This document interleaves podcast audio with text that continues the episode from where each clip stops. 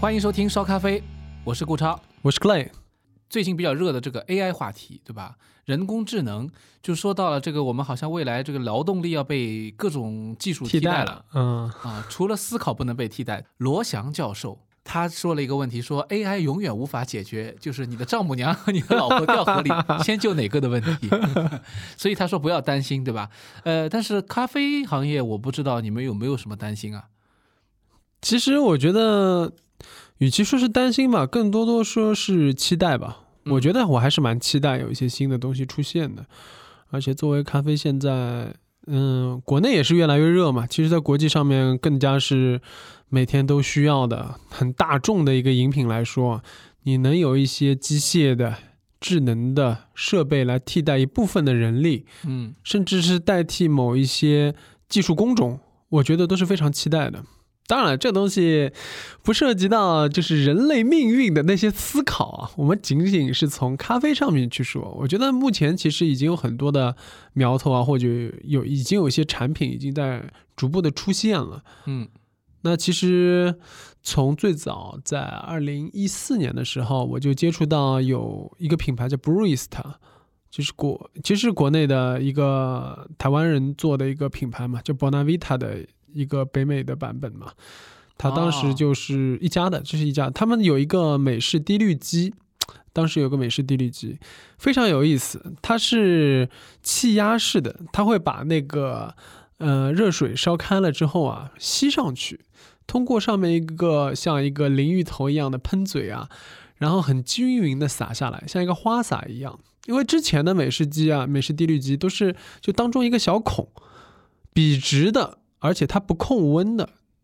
掉下来。那你冲煮咖啡的效果是很差的，为什么？你知道咖啡的粉床是一个相对大的面积，那你如果是只是一一注水冲下来，那只能冲到当中的一点地方，嗯而且那个时候是没有 PID 之类的温控芯片的，嗯所以说整个美式滴滤机出来的水就是烧开的，要不就是不热的，嗯，就是它没有控制的，所以说整个过程也是非常不可控。哎，我看到这个博南维塔的当时这个滴滤机就非常有意思，它首先它是有温度控制的，我们还测量过，温度还挺准的，比如说九十度左右，它它就真的是九十度左右，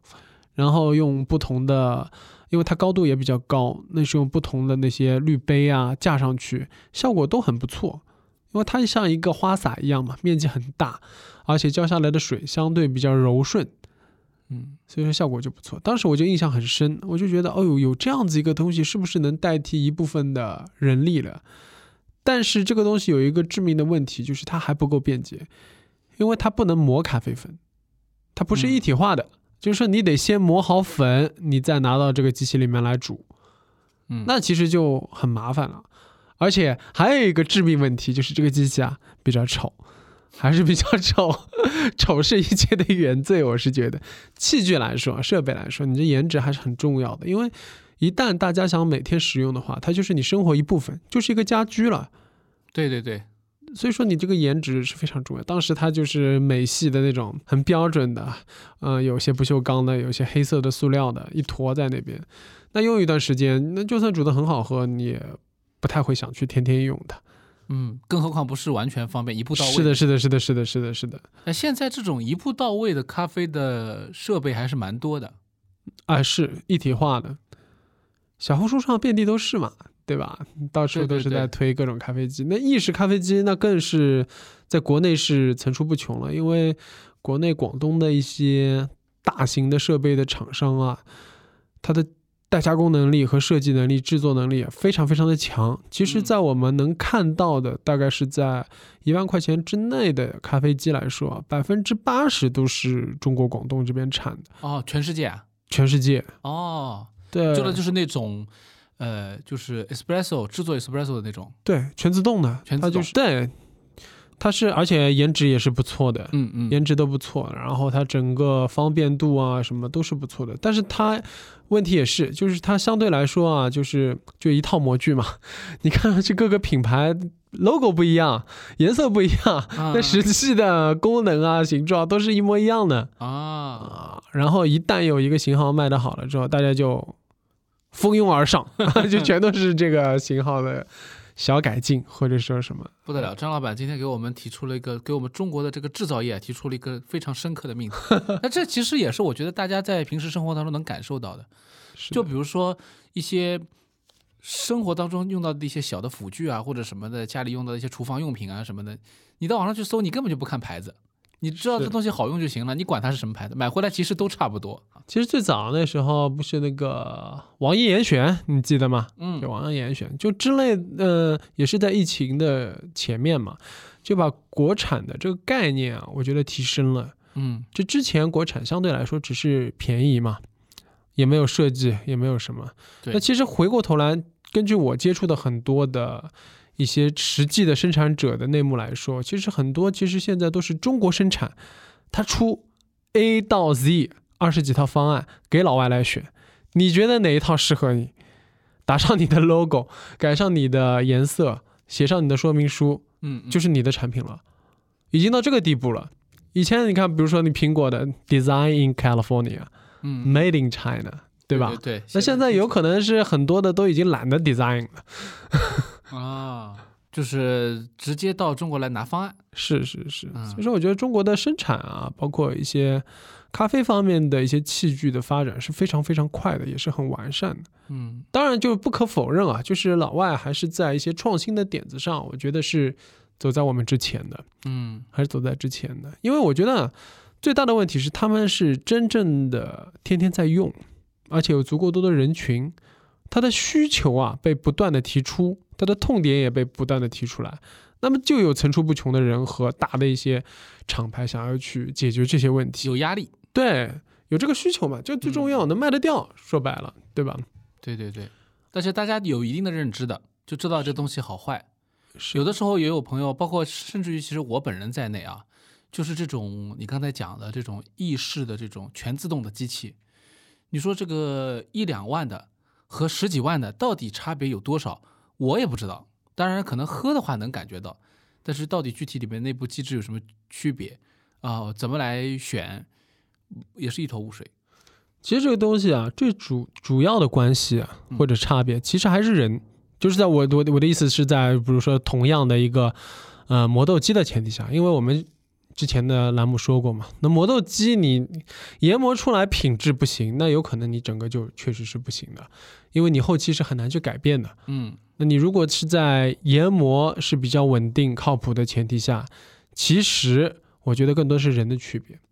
就比如说两万的咖啡机跟十万的咖啡机，不是说两万的咖啡机就做不出好咖啡了，嗯，它只要是合格的，那也能有酒吧的一个水的压力，它烧水的能力，它也有 PID 之类的，也有一个温控的，对吧？那你就能做好咖啡啊，这是很正常的一个事情。嗯，嗯那其实我觉得超哥说到另外一个问题，就是咖啡啊，它是一个有多变量的一个饮料。之所以咖啡，有的人觉得咖啡还挺难的，或者说我们觉得哦，咖啡要做好也是挺不容易的，就是因为它有很多很多变量。哎，不是说你你直接把豆子倒进去就出来就是完美的一杯，或者你豆子用的越贵，机器用的越贵越好，就做出来更好喝。嗯确实不是这样的。那结合其实 AI，就是说类似的一个全自动的咖啡机，我这两年对我冲击比较大的是一个叫 Eversys，叫 Eversys，这是一个瑞士的一个品牌，嗯它是一个全自动的咖啡机。你以前想的全自动咖啡机都是相对便捷为主嘛，对吧？但这台机器就不太一样。首先它很贵，嗯 我要强调一下为什么？因为一般性全自动机器就算贵嘛，也就几万块钱的事情。嗯但是它真的是要到一个十万元级以上的这样子一个价格范围，六位数就是。真的就所以说就不能小觑啊，这个东西就看一下这个东西到底有什么能耐，对吧？那一看还真挺有能耐的，它是就我前面说的那么多的变量啊，它都可以给你相对模块化、系统化的帮你设定好。嗯那你小到一个预浸泡多少时间，研磨多少格，嗯，多少粉量，嗯，多少水量去萃，多少温度，呃，萃几秒钟，甚至打奶，现在它也有一个系统是奶泡的一个系统，也是的，类似于悬针的一个奶的一个系统，它就帮你自动的打出来，就是相对来说，就比你打出来都好，就比我一个熟练工打出来的都好，因为它没有蒸汽，就奶的甜度会更高。就像我们现在那个奶沫机一样的，它也会也会研发出来了。而最重要的是，你能设计你的配方。呃，就比如说我的好朋友嘛，就他们奶大他们是有两台这个 Eversys 的机器嘛。那王林有可能他是在门店，他设定一个我们要设定一个美式的一个配方，那十八克咖啡豆啊，对吧？磨成多少多少研磨度，中细的一个研磨度啊，多少度的水浸泡三十秒之后，哎，我们加上三百毫升的水出来啊，我们煮出来一杯好喝的咖啡。然后它这个配方可以设定进机器，这个机器可以同步到他的工作室，甚至是可以给到其他的小伙伴，嗯其他的地方的人，他的客户。嗯嗯那么同样使用它咖啡豆的那些人，他就完全可以基本上就一致了。如果水质能够差不多的前提下啊，就是基本上就咖啡就出来完全一致了。那其实对咖啡来说，其实是很颠覆性的，是很颠覆性的。那咖啡我也是喝过很多，其实它的味道啊，其实也是挺让我震惊的，都是做的非常好。那其实也回过头来想想也自然嘛，它整个设定这么精密，做的这么科学化，那肯定是做出来是不错的。嗯，我觉得有一种科技感，然后它而且它这个城市化的东西，它其实是非常非常精确的在复制人力的这个成本，把人力成本控制好，提高你门店的这种运营效率。是，一般家里不太会买这个吧？还还真有人买，有人买，有人买。那这不是很复杂吗？你这等于这个人他得非常懂，那那你就等于可以把你的买豆子的店家的一些配方可以复制过来，或者是他他朋友的。他是有什么卡可以插吗？还是什么它联网的，它是可以联网网。那我可以照抄，我也但是是是是是设定也可以。是是是是是，哦还是挺方便的啊。哦，这个挺方便的。对，我就去前面结结合那个 AI 或者大数据这种东西，其实你说真的是弄出来一个机器人完全给你自动做，这个有可能还有点距离。但是真正的提升呢，我觉得类似于这种本来就已经接入互联网的，对吧？又有一定的复制能力的机器，它完全可以通过后台的一些计算、大数据的结合，全球这么多的用户，储备量这么大，它可以结合大家的一些喜好，给你进行一些配方的推荐。嗯，那这个自动咖啡机那就真的是自动了，就对我来说已经是自动了，因为你只要把咖啡豆倒进去，它就给你做出一杯，呃，经过它大数据筛选过的，适合你地区、适合你使用咖啡豆的一杯咖啡，不要你动脑子了，这才是真正自动。我觉得嗯嗯嗯嗯嗯，这个就挺好而。且有点科技感。其实我觉得一般的用户他们也搞不清楚这个系统里面到底设置了什么，有多少差别，很复杂的但是看起来就比较有意思嘛，也是一种玩法。很极客，对对对，就好像说音乐里面说现在自动演奏钢琴一样的嗯，啊。然后斯坦威出了这个 Spirio，然后雅马哈其实很早就有这个技术。那么这些技术现在也是玩了啊，你可以插入一个什么样的芯片，或者连个什么网啊，以前什么朗朗弹弹过的什么风格，它一模一样，它给你复刻到上面，就是其实是好玩儿。但真的你说呃朗朗人不肯有区别对你你要复制他的一个演奏也没太大意思。你说这跟听唱片到底有多大区别？因为你只是听一个感觉而已，是你也没看到他人。是是是，但是他就是可能是一种尝试，就比较有意思、有趣味。就谁知道哪一天是不是它能够完全的，甚至是三 D 激光模拟出一个人在你前面，或者怎么样，嗯，很具象，或者是 AR 或者 VR 的这种技术，让你真的是身处处地，随时随地能够现场的模拟一种情况给你真听。那其实也是我们音响发烧有很多的时间的一个追求嘛，是吗？你你会追求这个吗？我我肯定是追求那种现场感嘛。所有的音响的最、哦最终的目的都是那种现，场感。可能音响发烧友是对这个比较有追求，就希望能够尽可能模拟，尽可能保真。是但是像我们这种，比如说，虽然我也收很多唱片，但你知道我嗯 low fi 嘛，所以我没有什么设备，然后我就肯定会比较喜欢在现场啊，去听。那你再怎么样高保真，对我来说就不是真的。就这可能是我们就是有一点差别的地方。我想是咖啡也是一样，就大家如果说是有一个人，就像这个我们以前那个说那个老王一样的，就是、嗯啊非常非常的亲切，跟你招待的时候特别的游刃有余，那你感觉也是一种享受。那他做出来的咖啡和机器做出来的咖啡，其实你可能对于这个味道的差别啊，已经不是很关注了。甚至他就是用机器给你全自动给你做一杯啊。你没注意到，都都不一定会 care 是啊是啊这是另外一种感受是的，啊。感觉但不一样。我觉得在家里面的话呢，就是说可能便捷度还是一个大家的考虑了。另外一个呢，就是说成本的控制。像前面你说的这种，可能凤毛麟角。对因为，我最近就是收到一台，就是这个 Nespresso 他们出的这个新的 Virtual Pop，、OK，这个其实我在陆家嘴咖啡节的时候就看到了，嗯然后就是它才五五颜五颜六色的。六色的，对对。那么我一开始的印象就是说，觉得这个东西就是以前的胶囊咖啡机。然后我看了一下它的那个技术，其实是蛮有意思的。首先，它那个胶囊上面也有条形码，进去以后，他说他也有这个识别，识别，然后识别了这个小杯子上的条形码以后，它就是可以小杯子的它边缘上面有一圈，有它用那种呃二进制代码一样的，就是黑的白的一条一条，像条形码一样，就把它扫出来。然后完了之后，它就可以根据它所谓的配方，他说每一个其实它的胶囊里面也是有配方的，一样的，但是他说他这个是有不同的方案，对不同的豆子进行处理，不同的这个咖啡浓缩进行处理，然后出来一杯咖啡，他觉得这个效果是好的，而且他用了什么离心啊，一些旋转的技术啊，嗯嗯嗯让他在这个过程当中可能出来会好。我觉得就是说，可能主要还是好玩儿。因为我个人感觉，就是以前比如说出差到一些比较好的酒店，都会配这个 Nespresso 比较以前的那些款，经典款，然后呢，有些酒店每个都不一样，有些我这我估计啊，它它可能有一些是不同的级别的、不同的档次的。是，但对我来说，差不多。真的是差不多。有些口味上是有区别，那肯定的，因为它用的原料都不一样嘛。但是我觉得最后它出来的效果就是，我绝对不会排斥就可以了，就是它就是很高效、很好用，能喝省省力对吧？然后我真的是觉得有些地方可能去一些特别是小地方或者一些没有特别好的精品咖啡店的话，那我不如喝这个。有一些连锁牌子，我还就真做不到特别好喝，我还花那个钱的话，就相对来说不不值得了。我看了一下这个机器的价格嘛，就是就是这个 Virtual Pop，我觉得是可以的，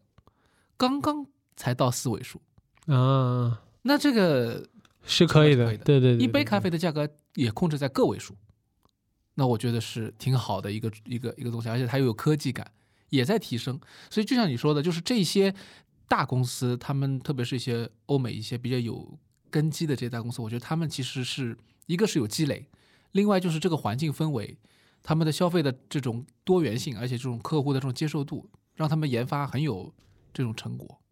它有这个基数，首先它可以做一些新的一些尝试，而嗯且作为一个商品来说，它也不能十年如一日，它得持续的有一些创新嘛，对吧？就像您前面说的那个，比如它自动识别啊，或者怎么样，会有一些的仪式感，会让你觉得他们是更用心在测试和制作这个东西。对的，对的。我觉得这个是很关键的我。我觉得你说的对，就是一种仪式感，就是它会让你还是保有一种仪式感，即便它是一个很方便的、一步到位的东西。是的，哎，它有一个扫码，有个什么东西，就让你觉得是的很有意思。当然，你要说的颜值也很重要，它也做非。常非常所以我以其实我以前的印象啊，就是这 Nespresso 这种机器不算是，我以为它不会很有市场，特别是在中国，我觉得咖啡也没有那么普及。然后呢，高端消费者又那么挑剔，那他们到底生存的空间在哪里？但是后来我发现，好像还真的有很多人在在用在。喝在用。嗯，那其实，在欧洲，你看，其实 Nespresso 的那个线下体验店是很多的，是非常多的，像一个小精品店一样的，而且它往往是开在一些奢侈品店的比较好的一些店的旁边的。啊，你说的是那种就是欧洲那种老城里面那种感觉，就是古对对对它里面就是肯定是把那些都并在并列在一起，是的，是的，是的。手表店啊，服啊，装店对对对对对，嗯，然后 Nespresso 都是在附近的，对对，然后进去的体验是很棒的。为什么很棒呢？因为它是首先产品够多，嗯嗯，是整墙的，各个地方的产区的各种各样口味的各种各样颜色的，你甚至都不会去管那些东西嘛，你就看花花绿绿的一整墙，嗯嗯，而且看上去也不土气，对吧？是它的色彩搭配都是很好的，所所以说进去整个感觉是非常好的，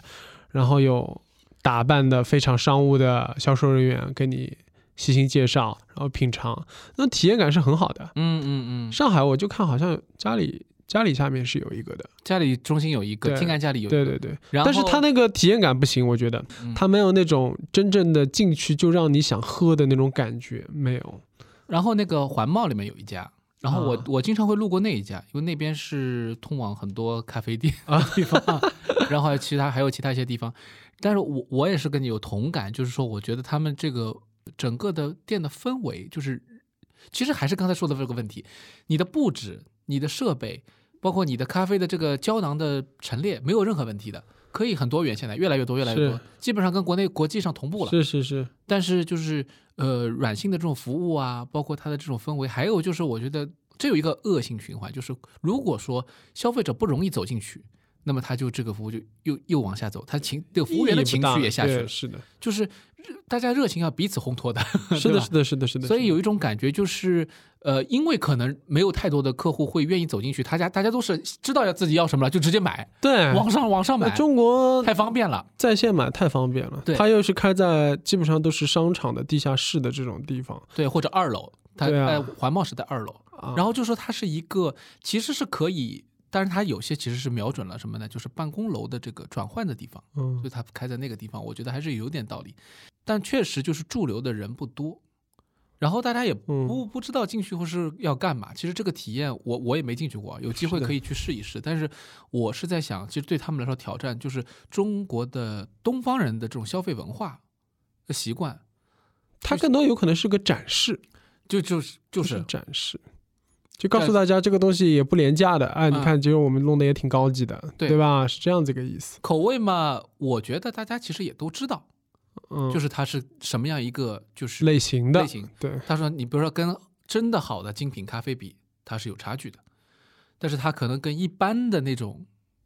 连锁比，它是有很大优势的。但是我前面讲的那个仪式感，我觉得我们可以再延伸一下，因为今天正好又说到那个呃这些全自动的，或者说是比较以前就是有个说法叫傻瓜机嘛，对吧？傻瓜机的这个照相机啊什么的，我觉得就是有点这种感觉。呃，因为有容乃大不是跟那个 X Bloom 合作了嘛，嗯，然后他们那个合作当中也有你的咖啡豆，是我那天看到了莫扎特呀，对对对，啊，肖邦、莫扎特、肖邦音乐家系列，对，嗯，然后呃那天去看了以后，就发现竟然有一种这么高级的胶囊，真的 胶囊里面是精品咖啡的这种比较高端或者说优质的豆子吧，把这个豆子放在这个小小的胶囊里面。然后这个胶囊里面，我后来发现里面还有一层滤纸把里面托着，所以就是它是一个全自动的手冲机。这个东西啊，其实我觉得涉及几个问题。我觉得，首先是是不是要有一个自动的手冲机器？呃因为手冲其实是是 本来已经说实话是一个比较简单的一个东西是。灵魂拷问，把人家企业的这个创业者，哎，我觉得是要想这个问题的，是是的是的对，因为手冲其实真的已经很方便了。你甚至比如说你我实在是来不及就充个挂耳包，也就一两分钟，对吧？我觉得是的是的。你是在这个时代，你是不是还需要这样子一台机器去弄？那回过头来想，再方便都觉得不够方便。嗯，一旦要你自己去做啊，你想想早上起来，如果我我要磨豆子，花时间的，对的，你没个五分钟十分钟，你搞不定这个事情的。费力气。是的。嗯那所以说，哎，这个回过头来想是需要的。那第二个问题就是，他做的这个机器啊，它冲手冲跟人冲啊，到底有什么不一样？嗯嗯，是不是或者说是不是能够做到像一些比较优秀的会手冲的一些人，不说咖啡师了，就是很多其实爱好者自己都都是已经很会冲咖啡了嘛，吧？对对对他是不是能达到这么个标准？但其实我觉得从这两方面来说啊，其实 Explore 是给我一些惊喜的。我开始也挺质疑的，我就觉得这个东西就跟以前的我前面说的 Bonavita 的美式滴滤机有什么区别呢？我觉得，嗯嗯，对吧回？到我们开头的问题了，就是是实际上它的这个呃技术上的考量还是有可能会有一些挑战的。是的，嗯。呃，但是回过头来看，首先它解决了最最重要的一个问题，它首先是会它把那磨豆机整合进去了，嗯，然后第二非常漂亮，机器非常有金属感，适合那种就是现代家居，就是比如说像欧洲的很多呃非常现代的这种装潢，我觉得特别合适啊，。我觉得这个设计特别好。为什么？我觉得它首先是瘦长型的，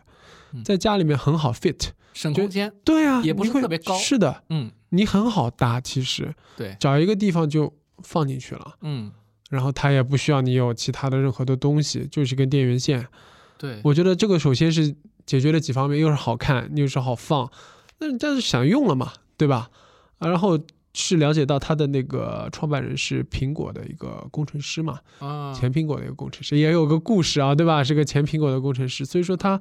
嗯、在美国 Kickstarter 上面上市了之后，马上就拿到了初始的一个投资，好像初始投资就有一千五百万美金，嗯嗯，是个很相对很高的一个初始的一个资金了。嗯嗯然后他其实是上海人，嗯所以说这个机器是现在也有机会是在上海，因为我据我看他们官网的一些介绍，其实在目前来说，他们还没有在国内上市的一个计划。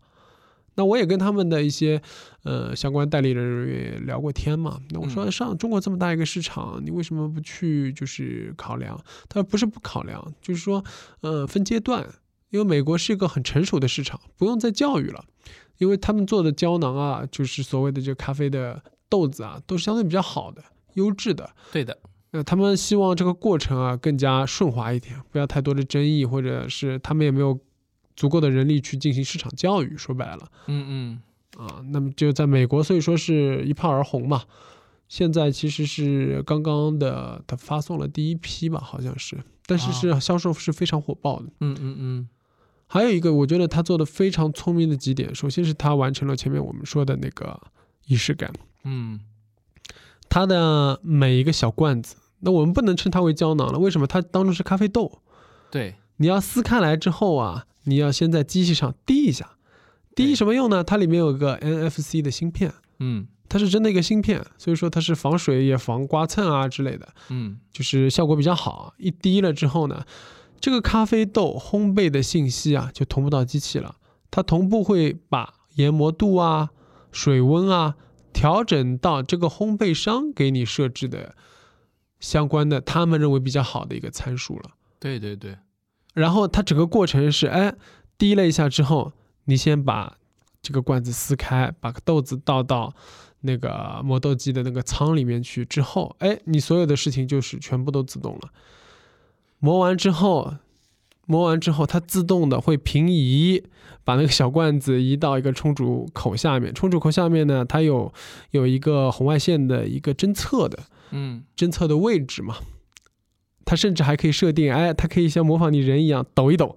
啊我就说灵魂抖一抖，因为那个粉床嘛，你啊让它加下去平平平整一点是很重要的。然后它注水，当然它现在注水还是会有一些限制，但是它好的地方也是，它虽然说呢注水口啊离那个罐子啊其实是比较长的，嗯但是呢，它通过一个甩的方式啊，它的旋转甩的方式，让水流啊相对来说更柔和一点，嗯，而且注水的面积这样子就更大了嘛。它画了这个圈啊，我看好大。对，好大。贴着边缘的，啊，有点贴着边缘，这个是特别设计的是吗？还是说它可以？设定它的啊 A P P 上你可以设定因。为其实它，我觉得它比我们一般手冲可能还圈还画大一点。是的，是的，是的，是的，因为它有这个能力，能侦测整个杯子的大小嘛，滤杯的大小，它可以就真的是贴在旁边绕圈这样子去做。嗯嗯嗯，嗯反正我就觉得这样子一个过程啊，就是还真挺有仪式感的。仪式感，而且它便捷性也高。对啊，它真的是这种注水方式会让人家有有些人觉得挺吐槽的，哎这什么注水？哎，但这个注水跟你平时手冲有点像的呀，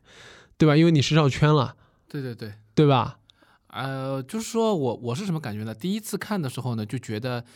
有点，确实就像你说的，就是有一点，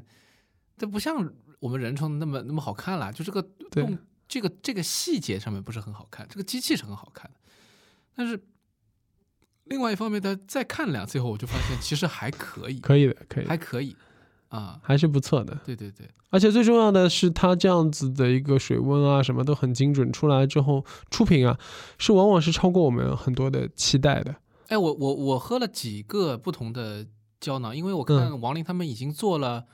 很多种，很二多，三十种了，是的，二十多种。啊，颜色都，而且颜色都很好看，每一个给它配了个不同的颜色、不同色系的啊，不同的来源的这个豆子，出来的味道都还挺不错的，是没有让你觉得冲出来有很杂七杂八的味道。对，负面的味道很少。嗯，你说它好到什么程度嘛？有可能还要水质啊，各方面去配合。对对但是基本的那些东西全都有，嗯，甚至是比你我我就普通人啊，就是我经常失误的，我就觉得啊。对，他们这种最大的问题就是容易失误。我有时候就是可能就是滤纸和这个滤杯不搭呀，就可嗯能冲出来就有怪的味道。是就这个味道就不知道是什么味儿，就是你觉得它只是一杯咖啡而已，但是有什么具体味道没有？这个精品还不如喝意式。嗯，但是呢，它这个手这个机器手冲冲出来，感觉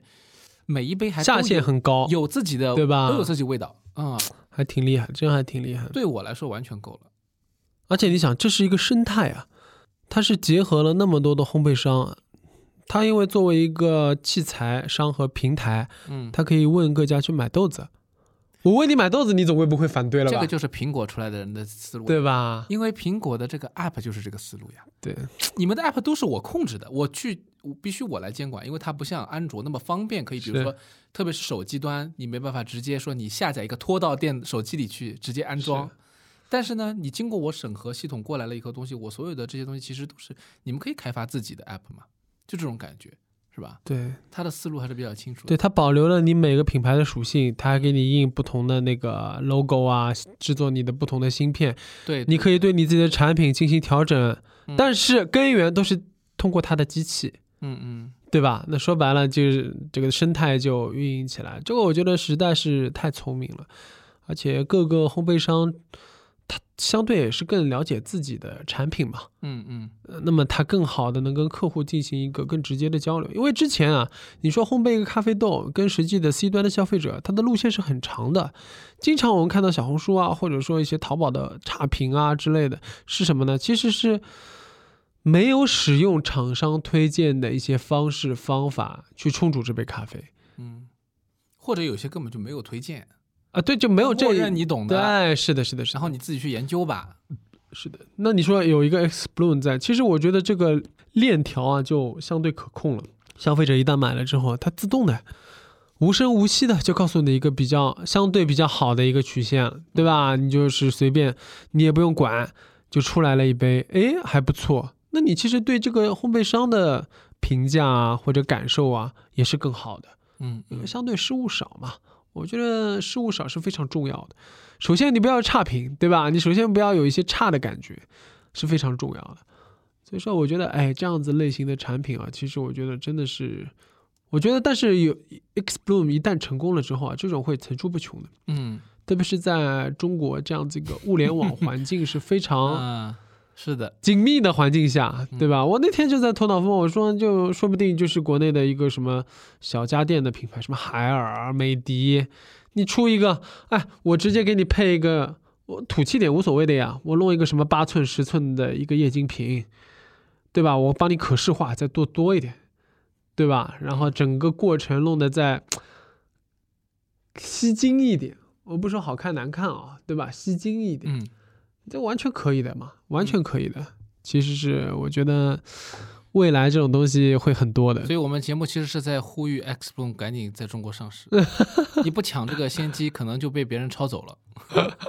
啊，不过所有的这种创新企业都会面临这个问题吧？我会是觉得嗯嗯，你一定是快速的是要有，但是还要涉及你要足够的产能，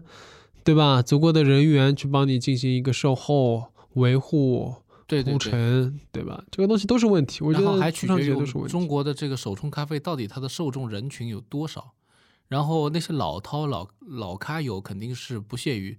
去哎要个过程的，我觉得啊有个过程。那么这个中间人群在哪里？就这个问题，就是其实就是前面说的雀巢成功，我是觉得它是因为有一批，因为这个本身它的要求就没有那么高，强品牌了，对啊，嗯而且人群基数大嘛，喝那种意式咖啡的人群总会有人要对对换换。你手冲本身就已经是小众，然后小众里面大部分人又是那种很懂的精英，那么不是很懂，或者说哎呀觉得自己可以游走，又想省力，又喜欢仪式感，然后对这个东西还能接受的人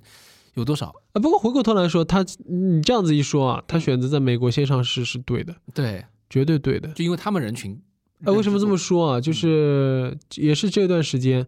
呃，中国的好朋友就泰摩咖啡嘛，他们是做磨豆机器具的，嗯，中国算是咖啡的器具品牌的第一品牌了。对他们是在美国 Kickstarter 上面上了一个新的 Sculpture，就是雕刻家的一个新品，六十四毫米刀盘的一个电动磨豆机。嗯，四天的 Kickstarter 上面的销售量是一万台，哎呦，就是它接近 raise 了大概是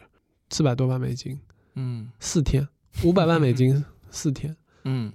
就是这个摩托机，说实话，我觉得，因为它之前先在大陆上了一个七十八毫米的高端版，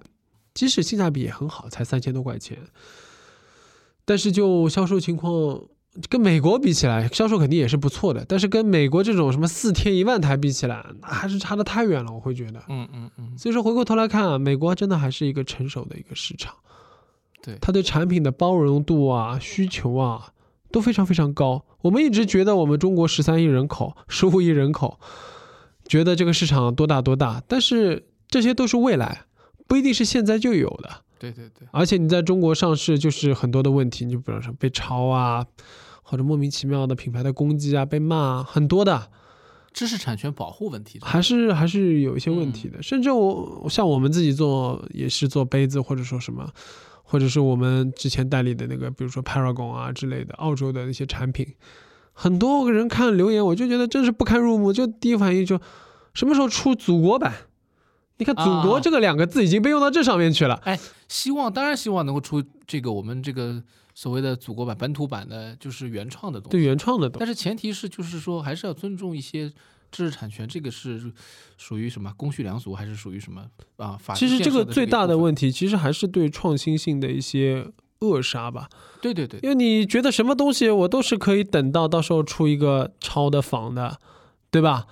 或者说所谓的改良版的，对吧？那你就没人去做这个创新这个事情了。对，那就没人做了这个事情，那就肯定是很可怕的一个结果了。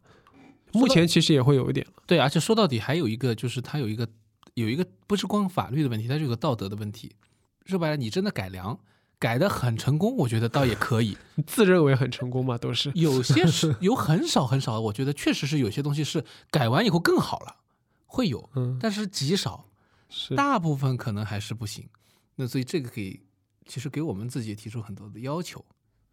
这是挺难的，因为我们是走在别人后面，因为人家先先行的，对啊，所以后发的话优势少一些，是嗯，所以大家有的时候着急了